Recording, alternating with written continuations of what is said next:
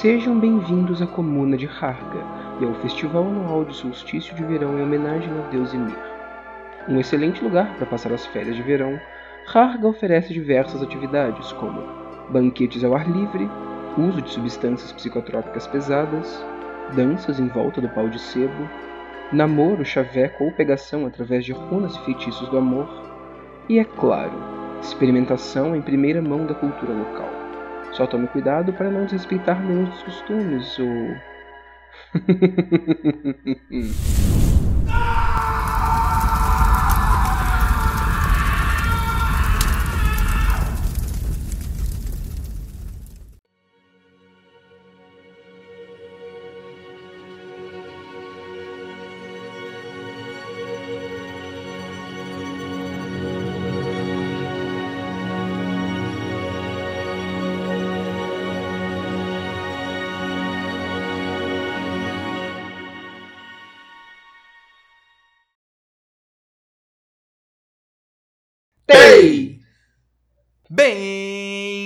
Bem-vindos a mais um Eventual Ocultismo. Nessa semana nós iremos falar sobre Midsommar, um filme de terror durante o dia. É bem diferente, bem único. Nós estaremos destrinchando ele através do podcast, dando nossas opiniões pessoais sobre esse filme. Mas aqui comigo e o mestre das runas nórdicas, Vitor. Primeiramente, opinião tem que ser pessoal, né, Luca? Pelo amor de Deus. Não existe opinião que não é pessoal. É... Desculpa, não, não consegui. Cara, putão. Já chegou. Jornalista, jornalista é tudo objetivo. Eu nunca ouvi nada disso. É, tá certo, tudo bem. Mas, é, boa noite a todos. Mitsomar tá aí. É, conforme Bernardo deu a cal pra gente, eu só confiei depois do, do Mãe, que foi a outra cal dele que eu não confiei tanto assim.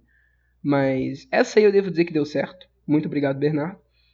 E, bom, mas obviamente que não, não poderia faltar, né? O nome que eu mesmo já citei, que, que entende coisas muito importantes para pessoas que estão falando de cinema que eu não entendo, tipo fotografia, costuma ser uma das coisas muito importantes no filme, né? Olha aí, que legal. Bernardo Valente, por favor.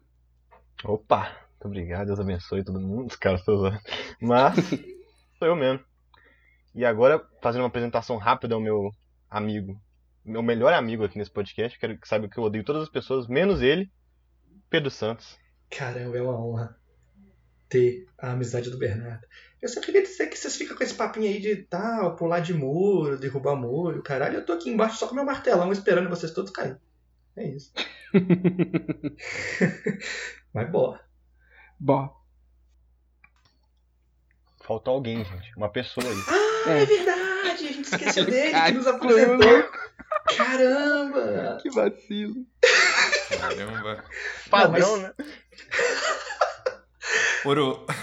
Ouroboros na cultura, cultura nórdica não é nada, não, né? Não tem círculo de volta, não. O povo só acaba com a, com a cauda. É, a questão é que o Lucas já fez 72 anos, ele, ele foi embora. Ele não vai participar mais. Ah, vale. ah, eu tô aqui então, né? Eu vou me apresentar. Eu sou o Luca, prazer. Como estão? É, mas vamos pular direto para o assunto, né? Pra gente não ter mais delongas. É, eu vou introduzir aqui um geralzão do, do filme, né? A, a, ficha técnica geral do Midsommar, né? Que foi dirigido e escrito por Ari Aster, que é o mesmo diretor de Hereditário. Uh, que também é produtora excelente. Que também é excelente. É, outro filme de terror também, né? Da mesma vibe do Midsommar.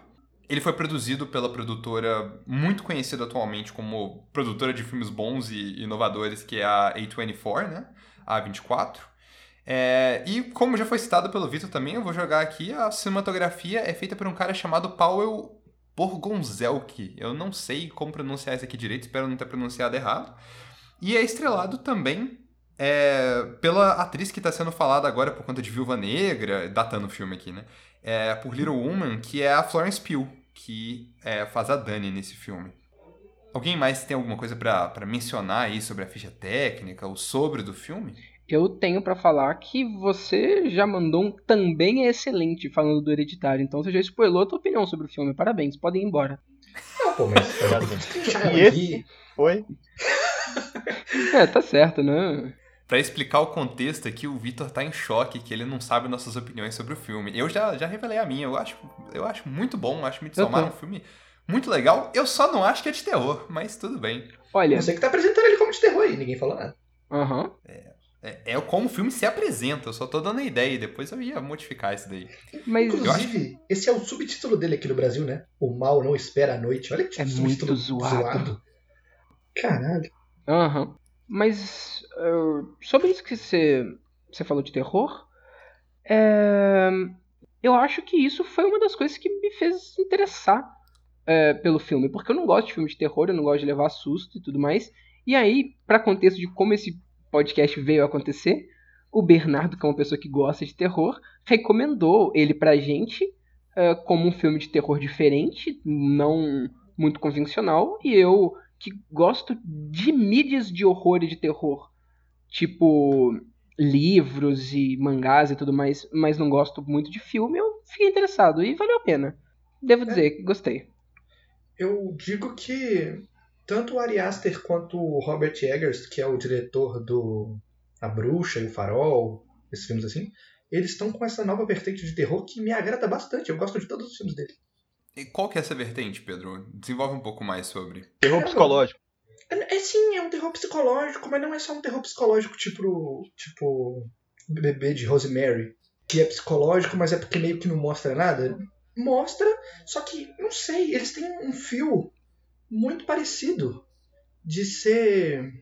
Eu não sei explicar, na verdade. Eu tenho- teria que pensar mais sobre isso. Mas é um terror que não é só slasher e, e assassinato e gore pra caralho. Ele vai bem mais por essa vertente psicológica, só que de uma maneira mais moderna. Ele te deixa desconfortável, né? Sim, demais. Tem muito disso, de usar elementos, um pouco dessa, dessa violência gráfica, mas também da criação de tensão, da antecipação, da estranheza mesmo, da trilha sonora, de várias coisas do tipo, pra é, dar muito o tom de cada cena e fazer você ficar nervoso com o que tá acontecendo. Sim. E eu acho também que extremamente autorais. E é, uma- eles conseguem transmitir uma mensagem muito claramente, apesar do roteiro às vezes não ser tão é, elaborado ou complexo assim. Porque se Uhum. for ver, o roteiro desse filme é meio que uma versão do Wicker Man, né? Do cara que vai pra, pra uma fazendinha aí, que tem uma galera esquisita e tal. O, o próprio Hereditário é um filme de invocação de, de capeta. Não é nada extraordinário, inovador, o caralho. Mas a maneira como o diretor trabalha os personagens e a maneira como ele conduz o filme funciona muito. Uhum. Tá, e- e- mas eu, eu- Você mencionou o Wicker Man, eu já tava até esperando algum momento mais propício pra mencionar, mas vamos lá. É, eu acho que esse filme, comparado ao Wicker Man, por mais que é melhor, ele falha um pouco em inovar. Tipo, eu acho ele bem. Não uma cópia, né? Não Mas algo bem, bem próximo da proposta de Wicker Man. Eu Sim. acho ele bem Gente, pelo amor de. Deus, pelo amor de Deus, o que é o Wicker Man? Não faço ideia. Wicker Man é o filme do. Que o Nicolas Cage Nicolas fica Cage gritando. Puta merda. As abelhas, não. Ah, é. Wicker Man é meio que um filme sobre. que já foi refeito pelo Nicolas Cage, por exemplo, com a versão dele, sobre um cara que vai numa. numa ilha, uma comunidade meio estranha assim, que tem toda essa questão de culto e acaba sendo morto no final. Tipo, vou mandar esse spoiler porque, né? Sim. E o meu ponto é justamente esse, Luca, que esses filmes novos dessa, dessa vertente nova trazida por esses dois diretores que eu citei, eles não buscam inovar na história que eles Sim. estão contando, e sim em ressignificar essa história. Saca? Tipo, a bruxa é uma história sobre bruxa na Nova Inglaterra ali, de vai roubar criancinha e clássica pra caramba. Só que ele trabalha isso de uma forma pra tratar sobre a independência feminina e sobre o, o- as pessoas religiosas bitoladas e tal. Ele pega essas histórias clássicas e ele ressignifica elas de uma maneira muito Uhum. interessante. Né? O, é o que vocês falaram, que o roteiro do Midsommar, assim, de um ponto de vista abstraindo o que, que a gente vê no filme, mas o que, que em teoria estava escrito, é bem simples, né? A premissa dele é simples e o próprio roteiro, assim, a passagem das coisas, o que, que acontece, não é nada de muito absurdo, nada de, de, de muito complexo. É bem direto, é bem simples até. E é, O que que... Ah, pode falar. não, e é previsível, inclusive. Aham, é previsível. Mas o que eu acho legal é que ele não tá dependendo disso, né, para poder fazer o que, que ele tá fazendo, para poder gerar o terror. Eu acho que o ponto mais alto dele é o que, que é a, a direção e a direção de fotografia e como eles conseguem transformar esse roteiro simples em, assim, momentos de tensão absurda e momentos que te deixam angustiado por causa da, da, do controle muito grande que eles têm do tom de cada coisa, de do pacing mesmo, sabe, da passagem, do alongamento de alguma cena ou de do encurtamento de outra, como é que eles conseguem, eles entendem perfeitamente o que, que você está sentindo é, em cada uma das cenas. O Ari, alguma coisa aí que vocês falaram. Aster. Como é que é? Aster. Ari Aster. Ari Aster. E Ari Aster. ele sabe, ele, ele entende se como é que funciona o terror, entende os clichês do negócio, é, entende o que, que as pessoas estão sentindo quando estão assistindo o filme e ah, faz toda a, a direção focada nisso, em cima disso e usando esses elementos para poder fazer o que, que ele quer. Tanto para te pegar desprevenido, quanto para literalmente, como o próprio Pedro é, falou, ser previsível. E muitas vezes a previsibilidade é bom nesse filme. Isso eu acho mais eu legal. não sei se isso daí foi uma coisa que você tirou muito da versão estendida, que no caso eu não assisti, eu assisti a versão é, original do filme, né? Aham. Mas eu sinto que o filme falha muito nisso na realidade.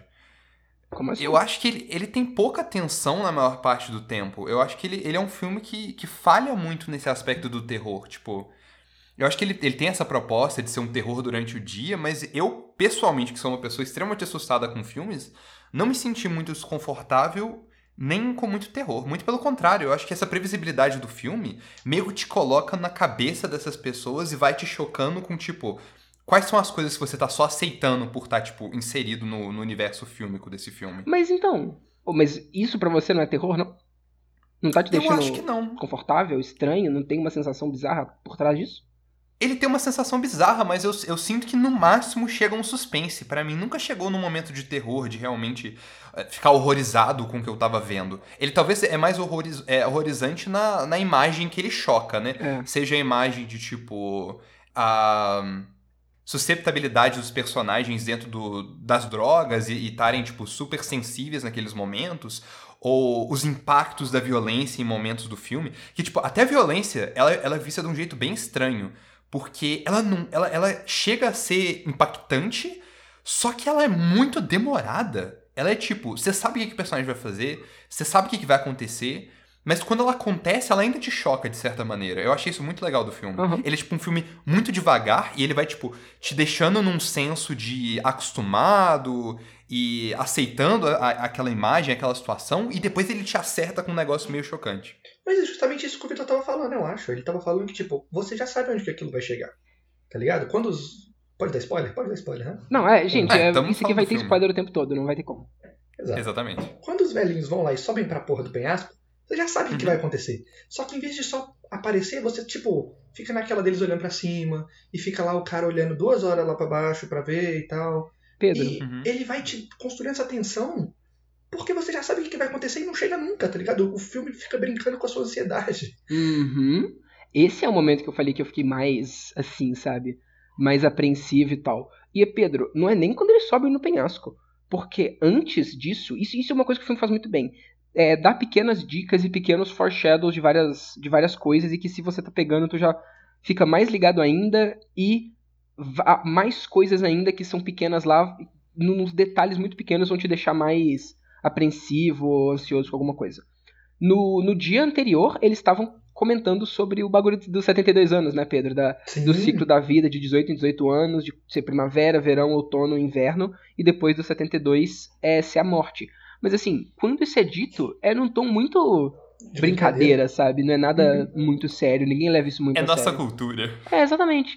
E aí, depois deles terem falado isso, no dia seguinte, quando o. Na verdade, de noite, quando os caras estavam é, falando, ah, amanhã vai ter uma cerimônia legal, e o maluco sabia que cerimônia era essa, mas ele não queria falar pra ninguém.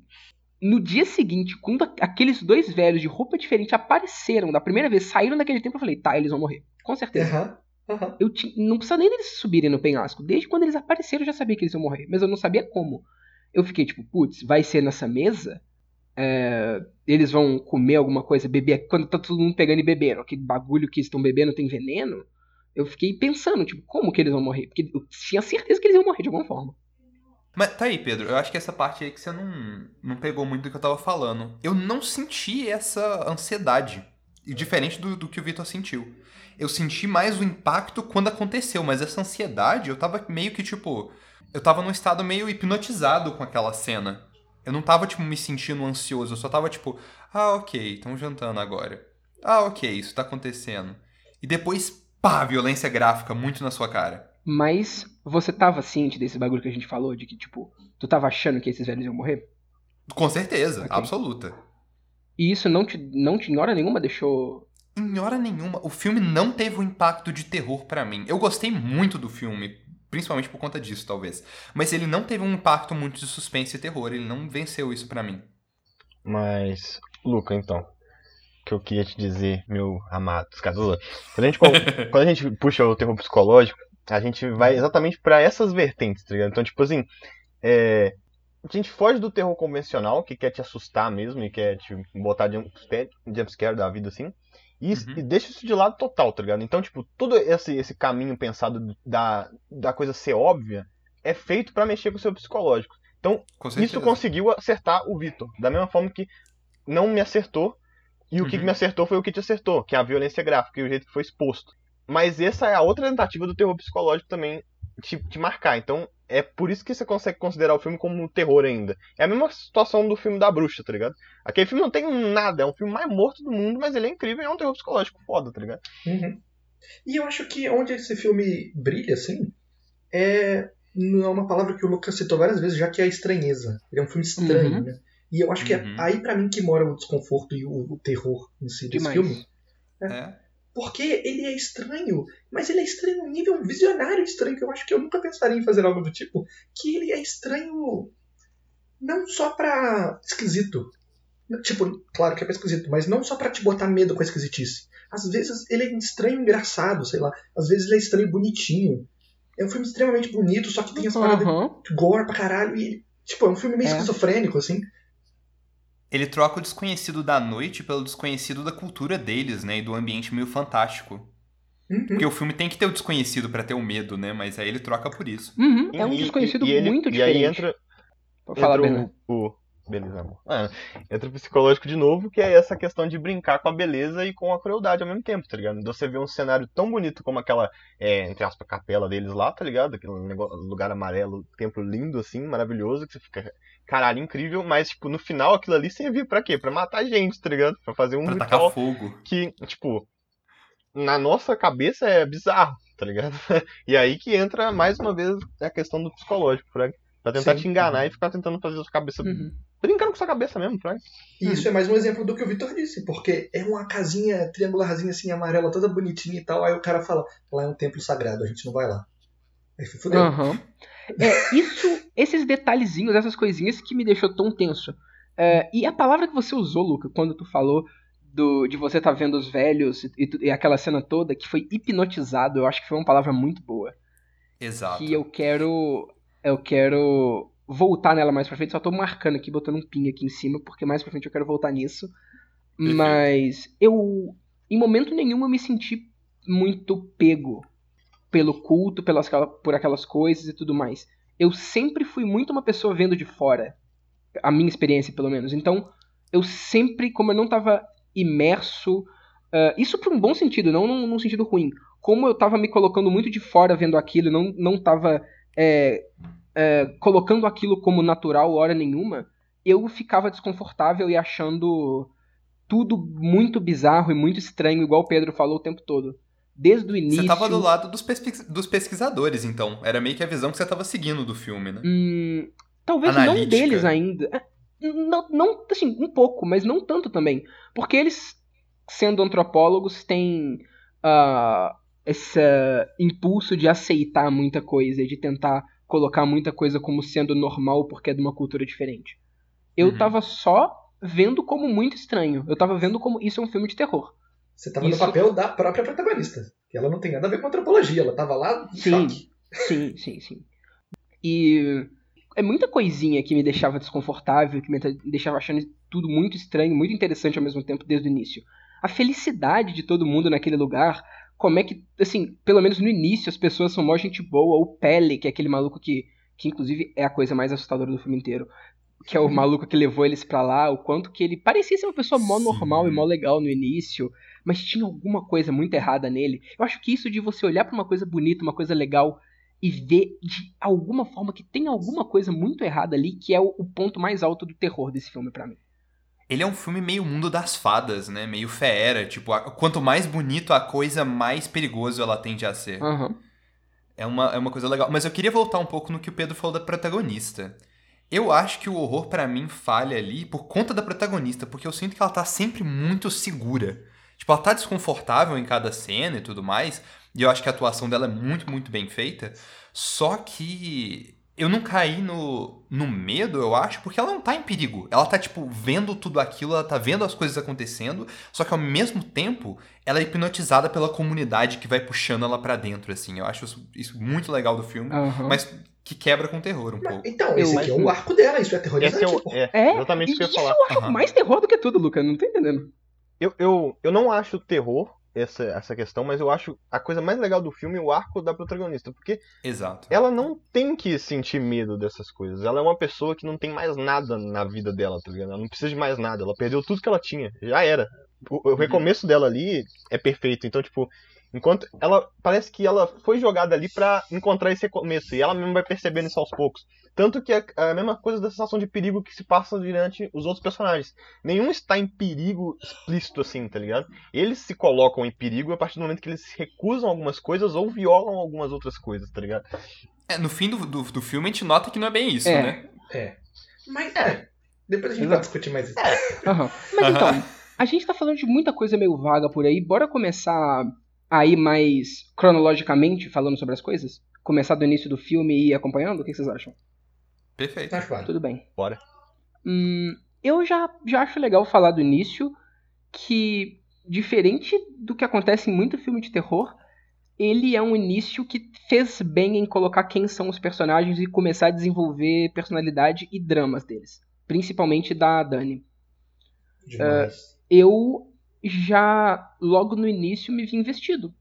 Ele foi um filme que o início dele demora, demora pra começar a acontecer coisas, e eu não fiquei com preguiça, eu não fiquei achando chato, eu tava curioso, eu tava realmente é, interessado naqueles, naqueles personagens, no que, que eles iam fazer lá, e, e aí eu fiquei investido com o filme, eu não, não vi muito passar esse início, eu fiquei logo engajado com, com o que estava acontecendo e com aqueles personagens e com todo mundo no início. A fotografia começa um pouco igual o filme de terror mais convencional, Aham. né? Ela é escura, ela é meio cidade, luzes meio, meio fracas, assim. Uhum. E até a cena do, do, do suicídio da irmã dela, né? É bem chocante, bem terror. Uhum. E depois a cena dela sentada na mesa chorando, que tem dois abajures só e os dois abajures são mó escurinhos, é muito cena, cena de filme de terror. E Aham. eu acho legal como é que ele faz esse bait, sabe? O bait de que, ó, filme de terror convencional. E aí depois, quando é pra começar o terror de verdade, mega claridade, cores pra caramba. Eu acho muito legal isso. Ele brinca muito com esse simbolismo e, e causa mais estranheza atra- Uhum. através disso, né? Uhum. E isso é muito simbólico do estado que a Dani tava quando ela tava lá nos Estados Unidos também, né? Que a Uhum. vida dela tava Uhum. uma aposta, ela tava num, num buraco total. E aí, quando ela vai pra Suécia, é tipo, começando de novo. Tá. Uhum. É pra ser umas férias, né? Pra ser um momento que ela vai tentar se distanciar desse tipo de coisa. Ela tá. É, pra, pra tentar meio que esquecer isso mesmo, pra sair com o namorado dela e tudo mais. Ela. Ela tá deixando uhum. o terror pra trás, né? Uhum, deixando essa tristeza toda dela, essas coisas da- da- dela pra trás. Uhum. Exato. O que eu queria dizer desse começo é que o Ari Aster, ele. Não só o Ari Aster, parece que todo diretor tem meio que uma assinatura, digamos assim. Ele Uhum. tem coisas que ele gosta de utilizar. Uhum. A do Ari Aster, pelos dois filmes que eu vi dele, que até onde eu sei são os dois filmes que ele fez, São. é essa cena de choro absurdo que te destrói por dentro. Porque tanto Aham. hereditário, quando a mãe descobre que a filha dela morreu, spoiler para hereditário, foda-se. Ela chora, te destrói, velho. Ela chora pra caralho e fica uns takes gigantes dela gritando e chorando muito. E nesse aqui também, a Dani no começo, depois que ela descobre o que aconteceu, que ela só liga pro cara, ela fica: Não, não, não, não, não, não. Nossa, velho. Que dó, velho. Eu fico morrendo de dó dela. Uhum. É, é um jeito que te joga muito nessa situação do personagem, né? Porque ela, ela pode ficar muito antipática nesse meio, tipo, entre o impacto da vida dela e depois ela pode ficar meio antipática, ela pode ficar meio calada, quieta, só que eu acho que pelo que foi apresentado antes, mantém um pouco da personagem, né? Uhum. Ela, ela se mantém um pouco mais desse jeito. Ou, tudo o que acontece nesse início, pra mim, justifica muito o que, que cada personagem vai fazer, as decisões que eles vão tomar depois. Por isso Sim, que eu exato. acho esse início tão bom, assim. É, uma coisa que. é, filme de terror também costuma ter uns, uns personagens meio peba, meio antipático, meio qualquer coisa, né? E nesse caso, eu. é, meio que me importava com ela, especificamente. E eu tava meio que torcendo pra, pra ela também, principalmente no, no relacionamento dela. Que esse início serviu muito pra poder falar sobre isso também, né? Mostrar como é que era o relacionamento dela com o Christian e tudo mais. Nesse filme só tem meio que dois personagens que são peba pra caralho mesmo. Ah, Que é o Christian, o próprio Christian, Aham. e o aquele amigo dele lá, o, o Zé Droguinha que mijou na. O Mark, aham. Aham. Pois é. O Mark, inclusive, a morte dele não é tão chocante, mas o que fazem com ele depois me deixou meio Uhum. chocado. Demais. Ahn, e também que meio que pra que toda aquela situação acontecesse, é muito bem justificado por eles serem antropólogos também, né? Porque é, al- algo que se repete demais em filmes de terror é a situação tá horrível, é claramente uma merda vai acontecer e os personagens continuam lá de boa. O povo vai investigar, o povo vai atrás do barulho, ninguém nunca foge. Eu acho que nesse caso eu não senti muito, não me senti muito fora do filme quando os velhos pularam do penhasco e ninguém foi embora, porque já tinha sido estabelecido que eles eram antropólogos e já tinha sido estabelecido que assim, eles estavam lá para estudar culturas diferentes mesmo. E se você sabe de antropologia, tipo, a gente que já teve aula de antropologia e tal, ahn, sabe que é assim mesmo, sabe? Antropólogos entram em contato com umas culturas muito diferentes mesmo e eles não, não podem simplesmente sair tratando as outras Julgando. culturas e julgando e tratando as outras culturas de- do, do jeito que eles querem, com base na cultura que eles têm. É uma coisa. Uma das coisas que joga o filme pra frente também é que eles não são só é, não são só antropólogos, mas são antropólogos ambiciosos, né? Uhum. Que estão lutando entre si pra poder tipo expor essa comunidade pro mundo. Então, tipo, as coisas que eles fazem, como você falou no início, são bem justificadas e fazem sentido pro contexto do filme, que é alongado, só que faz sentido as ações que estão acontecendo ali. Exato. É o que você falou, justifica bem. Aham. Mas. E Ah. nesse quesito, nesse esse assunto da antropologia, né? Eu acho que a mensagem meio que do filme, no fim das contas, é essa de tipo. É, é uma análise cultural, mas não da cultura daquele lugar, e sim propondo que a gente faça uma mudança de perspectiva sobre culturas pelo mundo. Vocês não sentem isso também? Você acha? Eu acho. Eu não sei. Não de olha como tal cultura é errada, mas tipo, olha como tem coisas em culturas que é esquisito e que a gente só, tipo, deixa de lado porque é cultural. Ah, entendi. Ah, com certeza, tá ligado? Os eu, e tudo é o exemplo perfeito, só. eu não sei se eu colocaria isso como um, tema principal, porque eu tenho outras coisas aqui que eu gostaria de falar. Mas sim, eu concordo com isso. Eu discordo um pouco, porque eu acho que ele briga um pouco com o medo do culto americano. Tipo, o medo de cultista. famoso episódio de eventual cultismo. Mas eh, brinca com esse negócio de. é, como é que eu falo? De Com, tipo. com cultos, né? com cultos no geral. Ele, ele meio que Sim. coloca esse medo e ele fala, tipo, olha aqui o que, que é o que, que é do culto que te traz pra dentro, que te joga pra lá e que te faz aceitar tudo que tá acontecendo ali em volta. Sim, mas tipo, Que eu- quem tá morando ali, quem faz parte daquela sociedade, tá super de boa. Eles não estão sendo é, obrigados ou coagidos ou nada do tipo. Eles só estão lá. Não, eles estão sendo eles obrigados, na verdade, né? Eles são Não. mostrados como alienados também, na maior Ah, parte do, das do vezes. culto, não. Do culto eu não acho, não. Completamente, nossa, eles são muito alienados dentro do culto. Tudo parece ser, tipo, completamente normal e completamente, como você falou, feliz. Mas é porque pra eles é. É, mas você não acha que isso é um pouco de uma alienação, não? Que é. Eles estão meio que forçados através daquilo? Não tão forçados, porque é a cultura deles, sacou? É, mas i- isso é meio jogado na protagonista, né? Que não é a cultura dela e no final ela já tá Ah. desse jeito.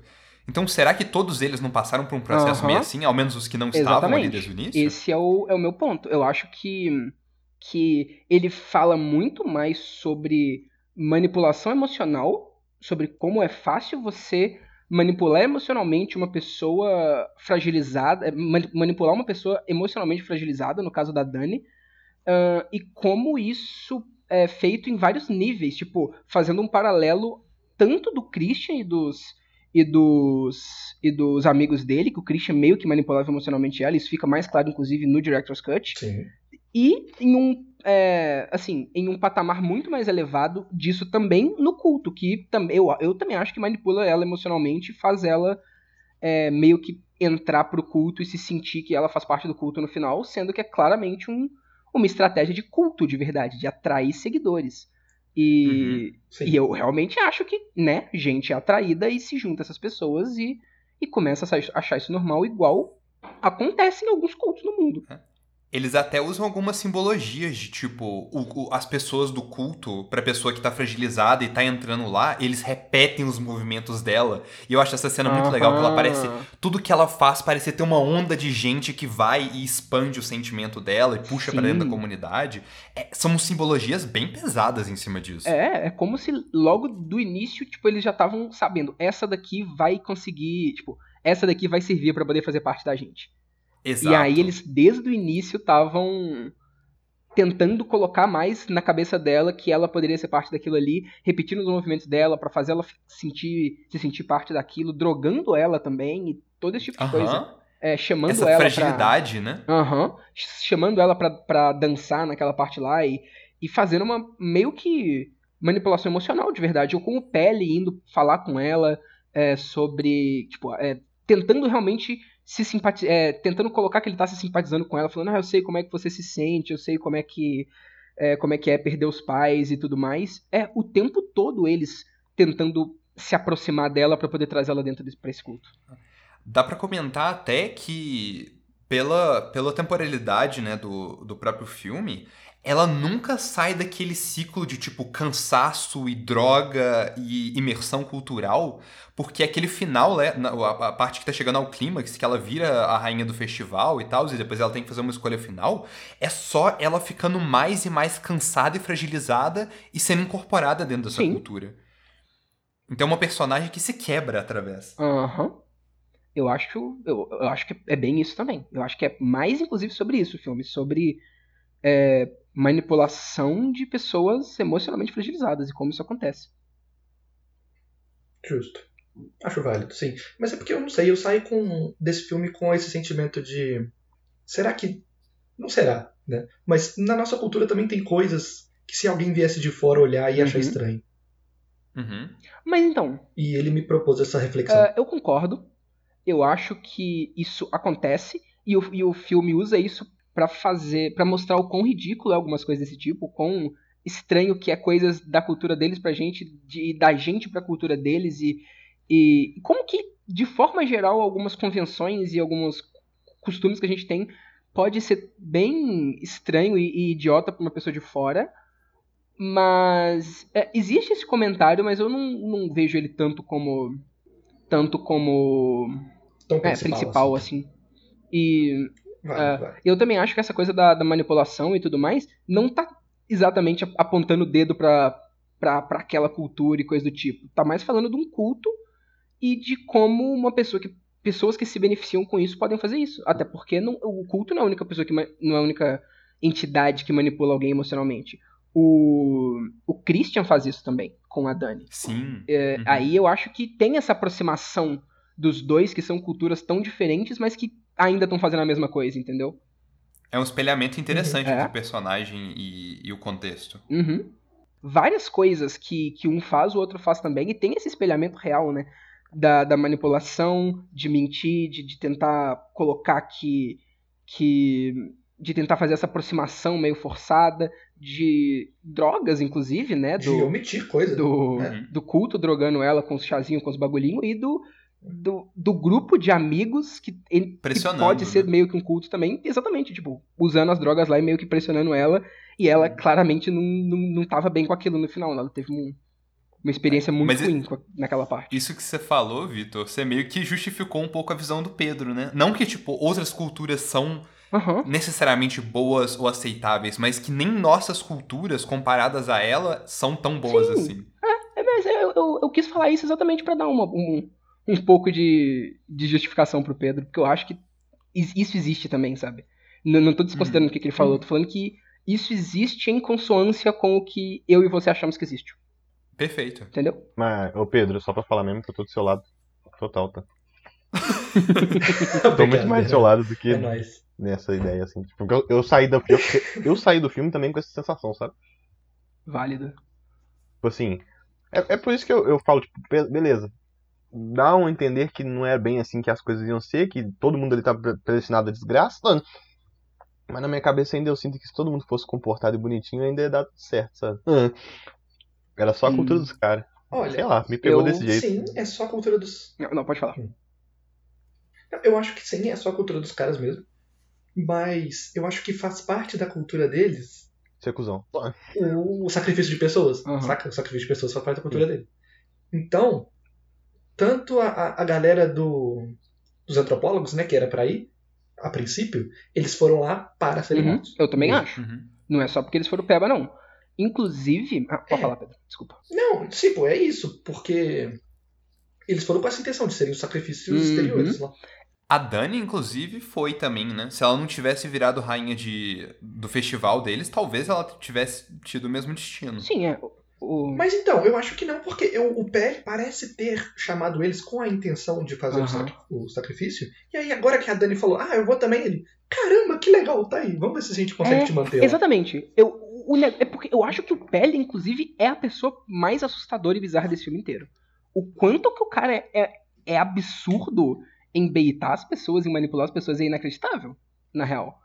Porque eu concordo exatamente com o Pedro. Sim. Desde o início ele tava infiltrado naquele grupo de amigos pra levar os caras pra lá e pra fazer eles serem sacrificados. Até porque, é, no final, os malucos dão. Quando ele, ele se oferece pra ser sacrificado pra, na oferenda final lá, as pessoas dão parabéns pra ele, né? Tipo, um dos líderes do culto fala, tipo, parabéns aí pra você que, que conseguiu, que trouxe quatro forasteiros pra serem sacrificados. Então, é, pra mim, é como se aquilo fosse a missão dele desde o início, sabe? E o cara se infiltrou e conseguiu trazer. E quando a, A Dani a propôs. Dani né? propôs que vinha, ele viu uma oportunidade de trazer uma membra nova. E ele ficou insistindo, insistindo, insistindo em cima dela até meio que converter ela. Uhum. Sim. E aí o meu ponto do tipo do reflexo cultural é justamente porque, tipo, é zoado eles matarem gente? Sacrifício sim, é zoado, com certeza, 100%. Mas a gente come carne, a gente mata bicho. Eu acho engraçado É culturalmente. Também o como que os personagens que seriam os vilões são os que menos dão medo e os que menos você fica incomodado deles, né? Em certa capacidade. Não, mas isso é. Acho mais você. Eu tava com medo do pele o tempo todo. É, tava- Não, do, eles não dão. do Pele definitivamente, mas o grupo dela é são os personagens mais, tipo, que eu fiquei incomodado e, tipo, eu não gosto Aham. dessas pessoas. Ah, sim, concordo. Concordo. Uhum. E. uhum. Ah, e agora eu queria entrar em outra coisa aqui, mas puxando do que a gente falou. Outra coisa que eu acho que coloca o Pele muito como essa pessoa que tá indo lá pra fazer isso, com essa missão de trazer gente pra cá pra ser sacrificada, é a runa que tá na roupa dele. E aí eu vou pra, pra coisa que eu fiz aqui, né?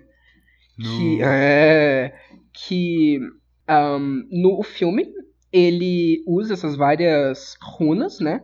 Essas runas são de um de um alfabeto rúnico chamado é, Futark antigo ou, ou Futark germânico. É o alfabeto rúnico mais antigo que, que se tem é, indícios e tal. E as runas que, que aparecem em, em vários momentos, tanto em, é, em roupas, em, nas pedras, em escrituras, em coisas, naquele livro que o cara abre. Elas representam letras, mas elas também representam coisas específicas.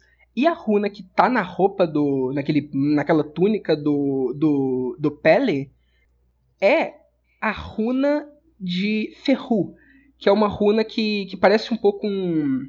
um É uma árvore, é uma é, árvorezinha. dois exatamente, exatamente. É tipo aquela, é tipo aquela árvorezinha com dois galhos, parece um pouco um F, só que com uma um bagulhinho puxadinho pra cima. É exatamente essa, Pedro. E essa essa runa, ela um dos significados dela é gado e ovelha. Então, Hum. eu, tipo, eu acho que ela tá no no Pele exatamente para colocar ele como uma espécie de pastor, sabe? Ele tem a missão de pastorear gado e pastorear ovelhas e para dentro do culto, para ser sacrificado. Então, pelo menos eu acho que, que é para isso que tá sendo posto lá, é isso que, que essa runa nele tá significando. Ele... É uma interpretação bem interessante do né? personagem no figurino dele. Todas as runas que tem que aparecem nesse filme, tanto em parede quanto em roupa, todas elas têm um significado muito próprio pro personagem. Tipo, o nível de pesquisa que foi uhum. colocado no, no design uhum. Demais. foi. É, tem vários outros exemplos também. A própria. aquele R, que no início, logo quando eles chegam no. No, no lugar da comunidade e tal, eles estão sentados, tá todo mundo sentadinho no chão é, antes de começar umas músicas e tal, no primeiro dia mesmo, em forma de, um, de uma runa que parece um R. E essa runa é muito presente em vários momentos. Essa runa, que é a, a Raido, é, é assim, é, significa jornada, evolução, crescimento. É, é, é, ela eu acho que ela é muito ligada ao, ao contexto da festa em si, do Midsummer, né? Que é uma festa que, que tá festejando. Que tá buscando isso, né? Tipo, crescimento, evolução, boa sorte e tudo mais. E também eu acho que ela é muito representativa da, daquela crença dele, sabe? De evolução, de estações do ano, de, de do, do, do ciclo que acontece tanto da, da, primavera até o inverno e depois da morte eles em teoria segundo o que eles acreditam né segundo o que eles falaram continuam indo para é, evoluindo mais ainda igual os dois os dois velhos falaram e vários outros tipo, tem alguns significados bem bem presentes ao longo do negócio. Eu posso falar de um ou outro aí mais se a gente falar de alguma coisa que tem a ver com eles. Eu, eu acho bem interessante como é que vai essa, essa progressão do, do estranho dentro do filme, né? De que começa já um pouco com as pessoas no ritual, como que elas distribuem, e depois começa falando sobre os próprios ritos, com os, os antropólogos ficando meio chocados com, com a situação. E aí começa a bizarrice e, e, a violência própria do filme quando o casal tem aquele jantar, né? Aquele, aquela, aquela parte do ritual. Eles sobem no penhasco e caem e tem uma violência gráfica absurda do rosto deles, de um deles vivo e sendo morto por uma marreta. É a partir daquele momento que o, o filme começa a realmente tomar velocidade na direção do bizarro e a conclusão meio trágica dele também, né? Como é que vocês acham que se dá essa progressão? Ó, primeiro, eu adoro o fato de você ter falado conclusão trágica. Porque eu concordo uhum. muito com você e eu tenho medo que eu vejo muita gente na internet não achando isso. não sei se tu tá ligado. Não, é, fale mais, por favor. Lembra que eu falei que que a, a palavra que você tinha falado que era hipnotizado era uma palavra muito boa? Uhum. Um, aparentemente, uh, agora, muita gente. Tipo assim. Por, assim, o, o, o, Christian é peba, definitivamente. Ele é babaca. Com certeza. Uhum. Uh, na versão estendida, tem uma cena que eles discutem e que ele tá muito claramente é, manipulando ela, que deixa isso mais evidente ainda. Inclusive, uma cena bem, bem, bem interessante, mas não, não sei se, se eu, vale a pena falar aqui. Mas eu não acho que ele mereceu o que aconteceu com ele. Hum, com certeza não. Com certeza não. E, e assim, uh, eu vejo muita gente vendo isso, vendo o, o progresso da, da Dani, a, o desenvolvimento dela, como uma libertação. Como ela saindo do, do, do grupo e do, do relacionamento dela, de gente que que tava com ela, mas que não valorizava, que não entendia, que não se conectava com ela, com gente que se conecta com ela com o lugar que ela faz parte dele. Eu acho isso, uhum. né? Meio é, é, bizarro. A forma quando, como, como o filme trata essa questão de indoctrinação no culto e manipulação é bem insidiosa mesmo. Uhum. Né? Porque todos os momentos, quase que nenhum momento que relaciona a Dani e o culto é gravado ou mostrado como negativo. Uhum. Eu acho isso uma pegada muito maneira, muito é. interessante. Porque, como você falou, né? Até o público meio que é puxado pra, tipo, tá do lado do, do culto nessa, é. nessa questão de libertação, que na verdade ela tá sendo presa dentro do culto. Né? Eu acho que isso é a coisa mais genial que o filme faz. É a, Com certeza. a coisa mais absurda. É, é assim, é aí que a gente vê pra que, que esse relacionamento dela com o Christian foi desenvolvido desde o do, do início. É para exatamente você começar a se sentir igual ela tá se sentindo, é, Uhum. mas assim, você não só sentir igual ela tá se sentindo, mas você torcer pra ela, porque ela é muito. Ela, ela não age muito em relação ao Christian e você, você fica torcendo pra ela fazer alguma coisa em relação a ele, porque ela é muito de boa com tudo, né? Ela realmente quer resolver as coisas e tal. É, uma da, um- tem uma parte do. É, eu não sei se tem essa parte no, na parte no, no filme que não é o Director's Cut, mas que ela cata umas flores e, e entrega pro Christian. E aí depois tem, tem, tem, outra sim. parte que ele começa a discutir com ela, meio que ficando puto, falando que ela tava manipulando ele, é, dando presente pra ele logo no dia seguinte, que ele esqueceu o aniversário dela pra poder fazer ele se sentir culpado, sendo que não. Sendo que ela Exato. literalmente tava tentando deixar as coisas bem entre os dois. E Aham. e tu fica muito torcendo pra ela. Eu acho que o filme deixar você é, mais ciente do que ela, que o relacionamento que ela tá é zoado, faz com que você queira muito que ela se liberte daquilo. E quando o culto começa a, a meio Ser que, positivo, em né? teoria, apresentar uma solução pra isso, exatamente ser positivo, em teoria, é, e começa a ir contra o, o Christian, você começa a ser compelido a concordar com o culto e a aceitar o que tá acontecendo. E eu acho que isso é muito foda, porque isso é literalmente o, o filme mostrando como é que funciona essa manipulação e manipulando você, da mesma forma que pessoas Exato. de cultos manipulam pessoas pra entrar neles. Isso eu acho muito incrível. Ele brinca, ele brinca muito com essa estranheza de, tipo, a, a manipulação que a gente conhece e que o filme faz a gente entender, que é a manipulação convencional que a gente estaria Aham. exposto, e a manipulação quase mágica e fantástica de um culto, né? Aham, ele, ele compara as duas e meio que coloca, tipo, essa daqui é perfeitamente normal, perfeitamente aceitável. Uhum. É, Por conta de ele... ser estranha, né? Uhum. Então ele pode montar esse símbolo na sua mente. Uhum. E é legal porque porque o, o foda dele é que ele co- coloca isso, mas ele faz isso de uma maneira que, que não é ruim, que você que não tá justificando o que, que o culto tá fazendo. Ele coloca Uhum. isso pra mostrar o quão o quão é, persuasivo e o quão poderoso, poderoso é aquele discurso do culto, de um. Não só do culto, mas de uma, de uma entidade ou de uma pessoa que tá se aproveitando de, de outra no momento como aquele e, e- e consegue manipular as pessoas daquela forma e jogar umas contra as outras, sabe? Exato.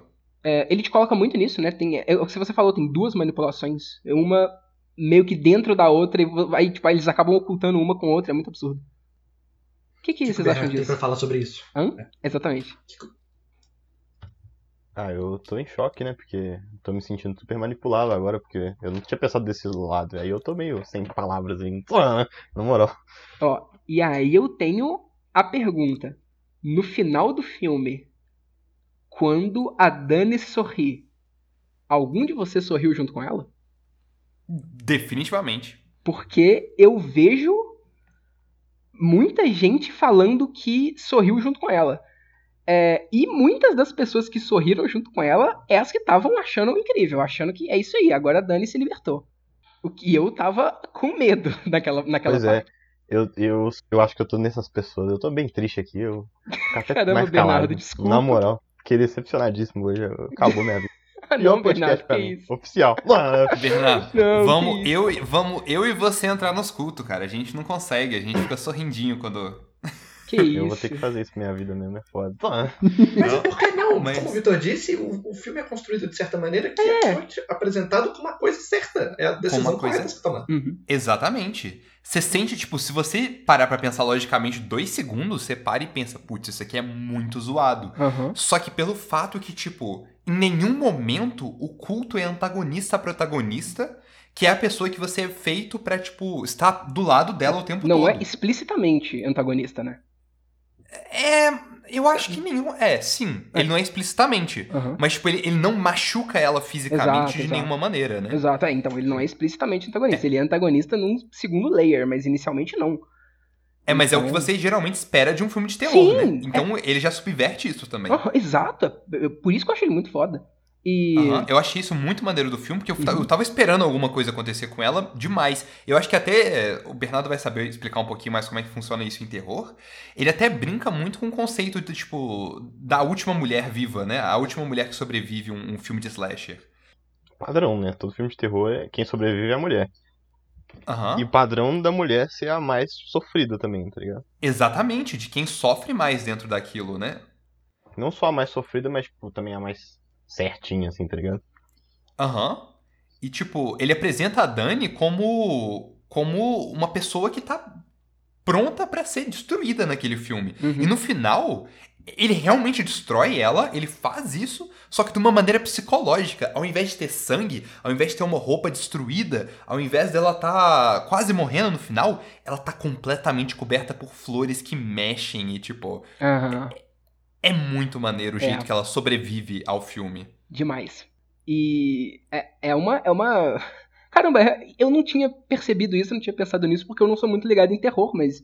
Real, mais uma coisa muito foda que o, que o filme faz. Uhum. Eu tô, inclusive, enquanto eu estou gravando esse podcast, enquanto eu penso sobre ele, eu tô gostando cada vez mais dele. Eu terminei o filme gostando, tipo, achando legal, mas eu comecei a pensar nesse bagulho do, do da manipulação em cima da manipulação e como que tem até, entre aspas, essa metalinguagem de você ir percebendo o que, que o filme fez, vendo outras pessoas reagirem ao filme sendo, entre aspas, manipuladas também.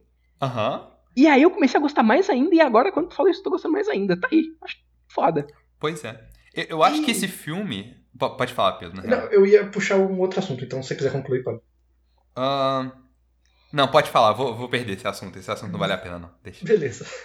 Mas eu ia falar que eu acho legal o tanto que a gente tá gostando desse filme depois de fazer essa análise, porque uma característica dessa nova vertente de terror é que as- o público, no geral, parece não gostar tanto assim. Uhum. Por quê, né? Principalmente com Midsommar, inclusive. Eu lembro quando saiu, as pessoas falando, nossa, filme esquisito tal, você ri no meio, não dá, não dá medo de nada tal. Mano, você assistiu o filme mesmo? É, eu fico, eu fico tiltado também. Por um lado eu entendo, mas por outro eu fico meio, meio em choque com isso. Que Sim. eu não sei se é por causa dessa criação, dessa, desse padrão de filme de terror e quando chega uma coisa que tá fazendo diferente disso, a pessoa se decepciona porque ela esperava sentir medo e susto. Ou se é porque, sei lá, a pessoa não tem costume de pegar um filme que ela tem que ah, talvez interpretar mais e alguma coisa do tipo. Inclusive, eu vi um comentário exatamente sobre isso. Ficando puta porque o filme tava. é, é- era muito confuso. Assim, segundo ela, era muito confuso e sem sentido. E ficando. Ah, eu tenho. O comentário é literalmente assim: tipo, eu tenho muita coisa pra, pra fazer e pra preocupar mais do que ficar, ficar pensando sobre filme de duas horas ainda. Porra. né? Acho Essa estranho. pessoa, não- é, essa pessoa não tem que. Tipo, ela nunca vai gostar de um filme desse. Uhum. E não tá errado também. Vai ver os Invocação do Mal, pô, você vai adorar, mas. Esse filme não é ruim. Eu acho zoado falar que esse filme é ruim por conta. Aham. Pois é. Com certeza. Ele é um filme, ele é um filme muito bom, mas não é a proposta convencional do terror, né? Ele meio que pega todos os símbolos que deveriam estar aparecendo lá e você tem que interpretar e entrar dentro do filme pra poder ver o que, que tem ali embaixo, né? É, Mas eu acho que a gente já pode puxar um, um ponto assim do filme. É... Vocês sentiram que teve algum erro, alguma coisa que vocês não gostaram assim do filme? Que eu não gostei? Porque eu, eu tive a minha, minha expectativa do filme meio traída. Tipo, Como por assim? mais que a gente tá falando assim, ele é um filme que, que é bem interessante em questão de terror psicológico e tudo mais. Eu não senti nenhum terror durante o filme inteiro. Eu não me senti aterrorizado. Eu sei, tu tá, tu tá ressaltando muito isso. Mas tu vê isso como um problema? Eu senti que, assim, pra mim, como, como é, pessoa que tava assistindo, eu achei interessante, porque é meu, meu. O que eu gosto mais num filme, né? Eu não sou muito de terror. Mas eu acho que justifica muito, porque o, o filme se propõe a isso. Tipo, ele fala, é um terror durante o dia, você vai se sentir, você vai sentir medo durante o dia. Você. A gente fez um, um- um filme pra subverter isso, mas ao, ao mesmo tempo nós queremos te entregar um filme de terror. Aham. Então Mas- eu acho que ele falha nisso um pouco. Mas então, Luca, o, o filme em si não se propõe a isso. Quem se propõe a isso foi o marketing do filme, que eu acho que tá Exato. tudo errado. É, Tá aí, podemos falar um pouco disso. Eu acho que o marketing do filme foi muito errado. concordo. O subtítulo em, em português é zoadíssimo, né? O, desse, do, do, do Mal Não Espera, Mal a, noite, Noite. É levando um povo completamente errado, com a expectativa errada. É o tipo marketing de mãe, inclusive, né? Do Aronofsky. Aham. É, é, s- ambos são filmes que, que se vendem mal, assim, porque eu acho que como, como vocês estavam até falando do terror moderno, né? Que o Pedro estava falando muito. É um, um filme que se propõe a fazer algo diferente, então fazer marketing em cima de um filme desse é difícil. Então até justifica um pouco por que, que as pessoas não gostaram, né? Aham. Acho que elas não foram muito com a cabeça certa pro, pro Midsommar. Demais, concordo. E Uhum. você viu esse filme quantas vezes, Lu? Eu assisti ele apenas uma vez. Ah, ok. Porque eu assisti duas vezes. E da primeira vez eu fui pensando que ele seria mais parecido com o Hereditário, Aham. que é mais terror do que esse. E aí eu senti um pouco disso de tipo, putz, mas não é terror. E aí eu fui ver ontem de novo pra gravar. E eu gostei mais, assim, de- devo dizer. Uhum. Que eu não tava com essa expectativa mais também. Com certeza. Tá aí. Tipo, quando eu assisti da primeira vez eu gostei, mas eu tava com essa cabeça de tipo, eu vou ver um filme de terror. E o terror dele, o medo dele não é o tipo de medo que eu tava esperando. Não é uma mulher arrancando a própria cabeça, sacou? É um terror mais insidioso, é um Uhum. terror mais pra dentro. Aham. E aí quando eu fui com, essa com essa mentalidade, eu apreciei mais. Tá aí. Eu fui assistir ele com quase expectativa nenhuma, porque eu não fazia ideia do que que era, eu só confiei na cal do Bernardo e de vocês aí e fui assistir. Uhum. Se eu poderia dizer que eu tava com alguma expectativa é que fosse ruim, eu tava querendo, ju, juro pra vocês, eu tava querendo chegar aqui e falar mal do filme, ficar puto, tipo podcast de, de mãe parte 2, mas eu gostei. É, talvez... Resumindo, o Vitor odeia o Bernardo. É Que isso. Nossa, vacilo. Eu não, Bernardo, Bernardo. Oficial, não, oficial é isso. É isso. Desculpa, Bernardo. Eu tenho que. Não, eu vou- confiar mais no você. Inclusive, tenho até vontade de ver o Hereditário e esses outros filmes aí que vocês falaram. Porque me parece ser legal. Mas eu não tava com muita expectativa. E, e mesmo naquele início eu fiquei meio, "Oh, tá, tudo bem. Ah, no inicinho, bem inicinho mesmo, primeiros minutos, logo depois eu já fiquei bem investido. E mesmo eu começando, a primeira vez que eu assisti, eu assisti o Director's Cut, que tem 2 horas e 50. Eu acho que, mesmo sendo um filme lento e tudo mais, a fotografia, ahn, os detalhezinhos, os personagens, a tensão sendo construída, tudo me deixou muito imerso. Eu, assim, não senti muito o filme se arrastar e tal. E, e eu, eu peguei muito essa parte da tensão e do, e do terror. Eu já meio já falei disso na parte dos velhos e tudo mais. Então, é, foi uma experiência de terror, se eu posso, se- não sei se eu posso dizer assim, muito boa pra mim, na real. Não, não me senti nada decepcionado com o filme, muito pelo contrário. E isso é uma parada também que eu aplaudo esse filme demais. Que é que ele tem três horas, né, velho? E ele não cansa. Isso é incrível. O ritmo dele é perfeito. É muito bom. E é um ritmo lento até, mas é um Aham. ritmo lento que não te cansa. Mas eu queria, eu queria puxar aqui a visão do Bernardo, né? Que foi a pessoa que assistiu primeiro esse filme e apresentou pra todos nós. E também que já é mais fã do, do, do gênero de terror, né? Antes de ter assistido Midsommar. Então, Bernardo, fala pra gente agora que a gente tá falando assim sobre a nossa experiência de assistir o filme. Como que foi pra você pela primeira vez? Pra mim foi incrível. Por, exatamente por isso. Porque eu já tô acostumado com filmes de terror e eu sei de todos os clichês e eu sei como é que é difícil fazer um filme de terror bom, tá ligado? É, que, assim, né? Coloque o nome terror, assim. E por isso que eu amo quando tem terror psicológico. Porque é certeza que vai ser melhor do que um filme de terror normal, tá ligado? Tipo Invocação do Mal. Então, tipo assim, eu vi o Hereditário primeiro. E aí eu falei, mano, o que, que é isso? Que filme é absurdo. Porque ele, cons- ele consegue misturar o terror psicológico com o terror, terror do jumpscare e um gore, assim, mais ou menos. né? Mas consegue. Então, tipo, te pega bacana. E aí quando eu vi que tinha um outro do cara, do Aaron, é, como é que chama? Como é que ele chama? Ari Aster, né? Ari Aster. É, quando eu vi que tinha esse outro, eu falei. Quando eu, eu passei pela Amazon nele na capa, é exatamente aquilo que, que vocês falaram, Fraga, tipo, não é um trem que dá vontade de ver nem ferrando. Tipo, se você olhar a capa dele ali e fala, ah, Midsommar. Aí você fala, ah, legal, lê a, a introdução do negócio. Não, eu não quero ver isso, tá ligado? Eu só arrisquei por causa do diretor. E foi, tipo assim, a melhor coisa que eu fiz. Na minha opinião. É, eu gostei bastante. Principalmente Vale fotografia. a pena. A fotografia me pegou demais. Porque Nossa, vamos lá. o, o- Hum. os filmes de terror, a maioria é aquilo, aposta no escuro e não tem que, é tão explorado assim, sabe? Até porque, beleza, a fotografia escura tem os seus, o seu charme, mas na maioria dos filmes é tipo, tá, tá só, não é tão, parece que não é tão aprofundado assim, sabe? E nesse Você aí, não vê tipo, muito, né? é, é, tipo, era, era tudo perfeito, sabe? Tipo, a, a questão da, da centralização da imagem era perfeita. Tava, tipo assim, da- sabe aquelas coisas que a gente fica vendo, a regra dos terços, é, proporção alelos, sei lá como chama essas porra. Tem tudo nesse filme, tá ligado? É Uhum. incrível. Uhum. E é bonito, é Uhum. colorido, tá ligado? Mano, o efeito das drogas psicotrópicas desse filme é o melhor efeito de Aham. droga do cinema. É isso. Concordo. Oficialmente, concordo. Ele é bem sutil também, né? Sim, é tipo assim, se você pegar, você pegou. Se você não pegar, você vai pegar no finalzinho, assim, mais ou menos, que tem quitante flor lá. Ah, Uhum. Aham. Os E eu negócios acho que aquelas mexendo flores me dá um do- desconforto muito grande. Muito. Aquelas Se vocês flores quiserem, do... vocês podem ir no. Desculpa, Lu, tô te cortando muito. Mas... Tá. Se vocês quiserem, vocês podem ir no YouTube e pesquisar, tipo, sei lá, é, efeito de LSD, qualquer coisa assim. Que você vai, vocês vão achar uns vídeos que é tipo, fique olhando para este ponto durante 30 segundos, tá ligado? Hum. E que aparentemente vai te dar a sensação de, de perceber o mundo como uma pessoa que usou o LSD perceberia. E é igual. É muito louco. Você começa a olhar para os lençóis assim, que tá tudo meio que dançando e é tudo redemoinho, tudo mexe. É muito maneiro. Tá aí. Eu acho que essa interpretação também, ou ao menos mostrar desse jeito meio sutil o, é, essa viagem nas drogas, também mostra o estado psicológico dela no final, né? Que ela ainda tá sob a influência. Uhum.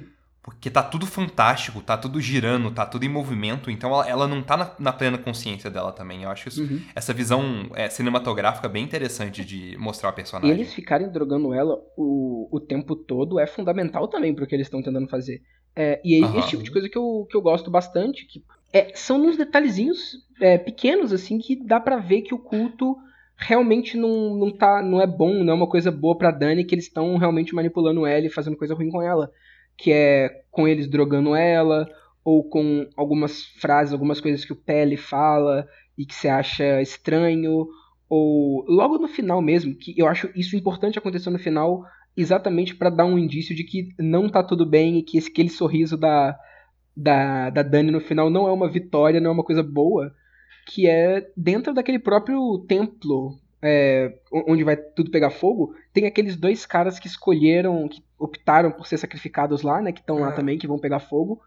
E aí chega aquele maluco que tá com, a- com as tochas acendendo tudo, e ele dá, tipo, uma, um bagulhinho na, na boca de um deles e fala: Toma aqui, é pra você não sentir dor. E aí ele sai, e quando o fogo começa a pegar no maluco que tomou o remédio pra não sentir dor, ele começa a gritar de agonia pra caramba. Exato. Eu não sei nem se ele deu aquilo pra não sentir dor ou se aquilo é um, um ritualzinho e ele disse, tipo. é, Não é ele avisando que ele não vai sentir dor, mas é ele meio que pedindo pra não sentir dor, saca? Meio que assim. Aham. Porque o outro é tipo, não sinta medo. Aham. Então acho que é meio que. sei. Eu não acho que aquele negócio tem algum efeito Ah, prático. não, mesmo. não, com É, certeza é um não. negócio meio psicológico, né? Tipo, você já tá dentro do culto, então toma isso daqui e você tem que acreditar que você não vai sentir dor. É. Foi meio que pra ele, ele ir sem medo pra dentro daquele ritual, né? Eu acho. Aham, Mas assim, pra mim, aquele maluco lá, quando começou a pegar fogo, se arrependeu de Ele tá- de não. tudo que ele fez naquele culto. Com certeza, aquele grito não foi um grito de alegria, Não foi, não. O cara tá É o fudido. famoso Deus não existe, fudeu. Exatamente, é exatamente isso. Ele começou a ver o Cthulhu e falou: quê? Aham. Perfeito. Mas, olha, Luca, isso aqui é pra você, hein? Que Eita, direcionado. você fala aí que se tem. Você viu meio que talvez como uma falha, talvez ou do marketing ou do filme mesmo, a parte de você não sentir medo com ele. Mas nessas coisas no geral que são terror menos convencional e que tentam fazer uma coisa mais psicológica, você sente medo? Tu sente. Tu fica com medo lendo Lovecraft? Tu fica com medo vendo esses outros filmes que a gente citou aqui? Então, eu sinto medo, só que. É da mesma forma que eu senti estranhamento nesse filme. É tipo, é um medo lógico. É um medo de tipo. Claramente tem alguma coisa errada aqui. Claramente é uma situação que eu definitivamente não gostaria de estar passando. Só que eu não estou assustado. Tipo, eu não estou em choque, eu não estou assustado. É é um medo mais, mais teórico do que uma reação física. Entendi. É, porque eu acho que reação física não vai ter muito mesmo, né? Porque pra ter reação física teria que ter jumpscare. Então, eu acho que ele tá fazendo o que, que ele tá se propondo. Não, completamente. Eu acho que o filme, pelo que ele se propõe, é perfeito. Uhum. Eu só não fui com a, a mente, e eu acho que a maior parte das pessoas que vão assistir esse filme não foram com a mente de. de. que não é um terror convencional. Uhum. E eu acho que, tipo, pensar sobre o filme depois é muito mais assustador do que realmente Concordo. assistir o filme. Completamente. E isso é uma coisa que eu acho muito foda. É, tipo assim, um filme de terror pode ter como objetivo deixar a pessoa com medo, ter essa sensação de, de, de medo na pessoa, porque, tipo, é a proposta do filme, é isso que ele tá querendo fazer e tal. É, é por isso que eu não costumo gostar da maioria, porque eu não gosto desse sentimento e não gosto de sentir ele só por sentir. O que uhum. eu acho mais legal do Midsommar é que ele tem um propósito, né? E até porque o que eu acho melhor nele, o que eu gosto mais, é esse comentário sobre a, a manipulação e tudo mais, e como isso reflete até nas próprias pessoas que assistiram. E uhum. eu acho que o, o medo serve muito para isso. Uh, esse medo e esse estranhamento, para mim, é essencial para você é, compreender no, no, no, no, final o que, que esse culto é e ter esse. E, tipo, não só ficar do lado da, da Dani, sabe? E, e ver que é um negócio bizarro e, e, e zoado mesmo. Ele tem uma crítica social bem interessante de, tipo, como que a gente trata é, a saúde mental das pessoas. Uhum. Como que a gente trata qualquer problema mental que pode estar vindo na pessoa. Uhum. É por empurrar pro lado ou puxar para dentro, como é o caso do culto. Uhum. Então, tipo, é um comentário bem interessante de, tipo, fragilidade emocional, é como que a gente chega a tratar, como que a gente vê essas pessoas, se elas são debilitadas ou, ou se elas são pessoas em um processo de estar tá se curando. Uhum. É uma crítica social bem interessante. Até o papel das drogas dentro disso é bem legal também. Uhum. É, falando nisso, só um comentário aqui. É, que, que você falou nisso. É, é um bagulho que eu observei, assim, que eu achei até um, um pouco interessante. É que, assim, tem, nem tem tanto. Na verdade, tem um pouco a ver com o filme. Mas tem aquela parte que eles falam do. Que o. É, o outro antropólogo lá, que tá querendo fazer o bagulho no início, que não é o Christian, esqueci o nome dele. Que ele tá perguntando sobre aquele livro cheio das runas e tudo mais, e que o.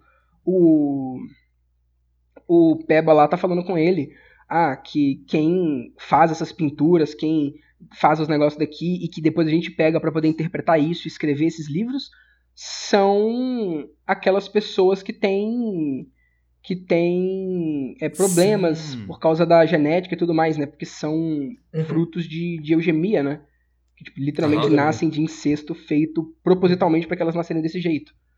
E isso é, me lembrou uma coisa, é, tipo, não sei se tem alguma relação ou alguma coisa da mitologia nórdica que fala sobre isso, mas tem o jogo Hellblade, né, que é sobre é, é bem inspirado em mitologia celta e nórdica também. E a protagonista, ela tem alguns distúrbios, ela tem psicose, e exatamente por causa dessa psicose dela, ela consegue enxergar as runas e os padrões e as coisas que tem no, no jogo. Isso é tipo, uma coisa decisiva. Esse jogo fala muito sobre saúde mental e sobre psicose também. E, inclusive, o alfabeto da, da, das runas é o mesmo, são as mesmas runas que tem nos dois, por isso que eu comecei a reconhecer elas e fui pesquisar. Tem, você sabe se tem alguma coisa na mitologia nórdica que fala sobre isso? Sobre pessoas com é, alguma é, deficiência, alguma coisa assim, que conseguem ver as runas e comunicar com alguma coisa assim? assim então, que tem, eu saiba. Então, ó, calma. Que eu saiba, não tem só na mitologia nórdica, como tem em todas as mitologias mais antigas, que a parte de estado alterado de consciência sempre foi muito presente. Uhum. Então, em xamanismo, era muito comum fazer chá de cogumelo mesmo, ou então fumar alguma erva tal, para deixar você num estado onde você vai perceber as coisas de um jeito diferente. E acontece que essas doenças mentais fazem a pessoa perceber realmente a realidade de um jeito diferente 100% do tempo. Uhum. Uhum. Então pode ser muito isso. Mas em termos de das runas nórdicas propriamente ditas, a própria lenda de como elas surgiram tem um pouco disso, porque né, a história é que o Odin ele se pendurou na árvore e depois ele se cortou para tipo sangrar e ele entrou num estado onde ele conseguiu ver as runas. Hum. Então foi bem isso, ele ficou meio louco assim e ele conseguiu através desse, dessa loucura dele ter o conhecimento das runas. Tá aí, uhum. interessante, não sabia disso. Faz, faz bastante sentido magia, na realidade, nessa concepção mais, mais simples, né? É mudar o seu estado de consciência, né? Ou seu estado de espírito, ou seu estado de querer. Então, exatamente, é o que você falou mesmo, Pedro. É, é o, o que eles propõem lá. É que, tipo, pessoas com visões diferentes nessa sociedade que é meio cultista, né? Ou que preza pelo oculto ou que preza pelo além, meio que são é, aumentadas, né? E, e, e, são vistas como realmente coisas transcendentes, ao invés de coisas é, menores do que o, o, normal. Válido. Mas e o Bernardo ia falar alguma coisa também. Não, eu ia falar exatamente isso, tá ligado? Que é tipo, é basicamente isso. E que eu ia falar que tem todas também, principalmente o fator a pessoa nasceu esquisita, automaticamente ela já é o oráculo, tá ligado? Uhum. Não, mas faz sentido. É... é interessante que tu falou de. e fez esse paralelo com magia, porque uma das coisas que eu mais. que, que mais vai pro lado do terror para mim no filme, e aí eu posso falar por que, que pra mim o, o, o, eu fico com medo do filme, não só essa tensão, eu realmente tenho um certo medo, que é o filme não tem nada de sobrenatural absolutamente nada. Tudo que acontece uhum. ali é uma coisa que poderia estar tá acontecendo, que meio que já aconteceu e que ainda pode acontecer, inclusive, em vários lugares. É uhum. É isso que eu fico com mais medo. É, é porque ele cria um, um, ambiente tão estranho, tão que parece até fantástico, irreal, né? tão fantástico, mas quando tu para pra ver, não tem nada de fantástico. É, é, é verdade, sabe? É, não tem nada de, de surreal demais, e não tem nada até de tão exagerado, assim, sabe? Esse tipo de costume, esse tipo de, de culto, de seita pagã que eles estão fazendo é uma coisa que existia, que esse sacrifício e tudo mais é uma coisa que existia, e a gente vê ainda cultos de gente que, que tem gente que se suicida e coisas desse tipo hoje. Então, exatamente é, pegar uma coisa tão absurda assim, mas que na verdade acontece, eu acho que é o que mais me deixa com medo. É uma visão bem seca disso, né? Uhum. Do, do, tipo, você acha que tem algo fantástico, você acha que você tá dando sua vida por algo além, né? Que te junta com o grupo, mas na realidade, ao menos pela visão do, do próprio diretor, né? Que pode ser enviesado de qualquer forma que seja, ele, ele representa como, tipo, não existe um sobrenatural, não existe uma deidade que você tá é, que você tá achando que você vai chegar mais próximo dela através disso. Eu uhum. acho uma visão muito interessante e uma criação de mundo muito legal também por trás. Uhum. Porque eu acho que pede um pouco de coragem de, tipo, criar uma, uma religião, ou ao menos criar um aspecto de religião tão fantástico e tão rico, e depois meter uma martelada e falar, não existe. Uhum. Acho que a gente pode é. encerrar por agora. Né? Eu, eu acho que a gente pode encerrar. Só, só queria só pra puxar mais uma paradinha antes de acabar. Que é. Que a gente tá falando o episódio todo sobre como que esse filme nos deixa desconfortável. Por vários motivos, porque ele quebra várias convenções, tipo fazer o filme de dia, tipo fazer os vilões serem. Né, os vilões serem arrumadinhos e tudo feliz e tal. E eu ouvi relatos de que esse filme deixa homens mais desconfortáveis do que mulheres. Porque uma dessas quebras que ele faz é meio que ir invertendo o papel que é esperado né, desses gêneros durante o filme. Porque a Dani começa super fragilizada e o Christian começa super tipo: eu sou o cara foda aqui, eu vou viajar mesmo com meus amigos, eu não preciso te avisar, porque foda-se. E é isso, tá ligado? E aí, ao decorrer do filme, ele que vai sendo abusado e destruído e, e né, quebrado, todo mundo usa ele e enquanto a Dani, ela meio que, né, por conta do, do, do pessoal tá convertendo ela pro culto e tal, mas de certa forma ela vai sendo empoderada, né? Ela vai ganhando mais força, mais corpo, ela vai né, passando a viver parte daquela sociedade, vai crescendo. Então, talvez essa inversão de papéis, porque geralmente é a mulher que sofre mais nesse tipo de filme. Uhum. Uhum. Talvez Christian... isso incomode muita gente. Tem até um, um, paralelo meio sexual com Christian, né? Que ele é meio objetificado através da, do subplot com ele é aquela moça da vila. Né? Uhum. Ele é visto apenas como, como realmente um objeto ou como. Tipo. Ele foi a... levado lá pra, pra procriação. É, é interessante porque você nota que na cena ele não tem prazer nenhum. Mas o resto, todas as mulheres que estão em volta dele estão parecendo sentir muito prazer com aquilo. Uhum. é uma. É bizarra, é. inclusive. Hum. É muito bizarro. Tá. E ele, tipo, além dele não ter prazer, ele não tem. É, ele tá só lá. Ele é um objeto, tá ligado? Aquele uhum. é o homem colocado como objeto. Uhum. Porque. Total. A mulher tá, tipo, com pressa até, tá ligado? A velha vai lá e empurra ele pra ele acabar rápido. Não é pra ele ficar gostando daquilo. Uhum. Exatamente. E aquela é uma outra parte que eu não tinha lembrado. 19 anos.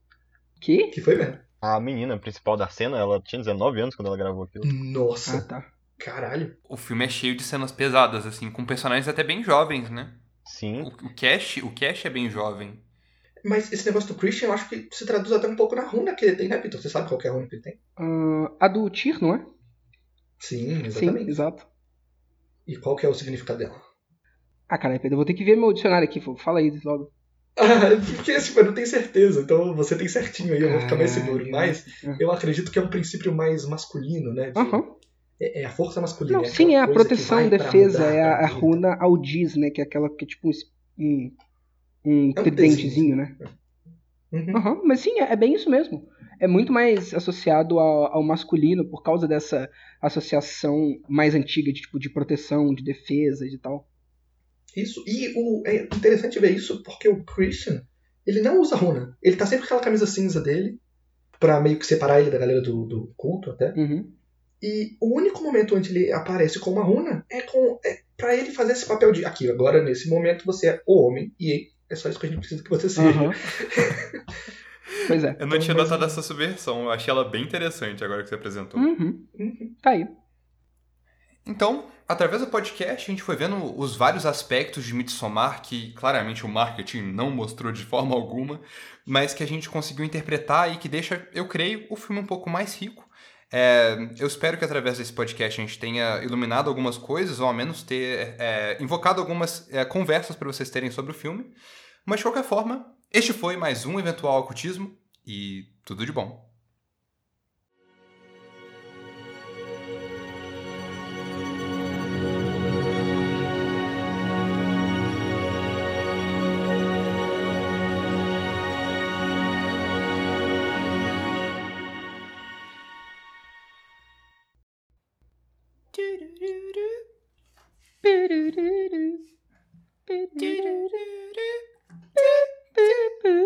Nossa, só quem assiste Community sabe. Aham. Vou fechar aqui o Audacity, vou parar.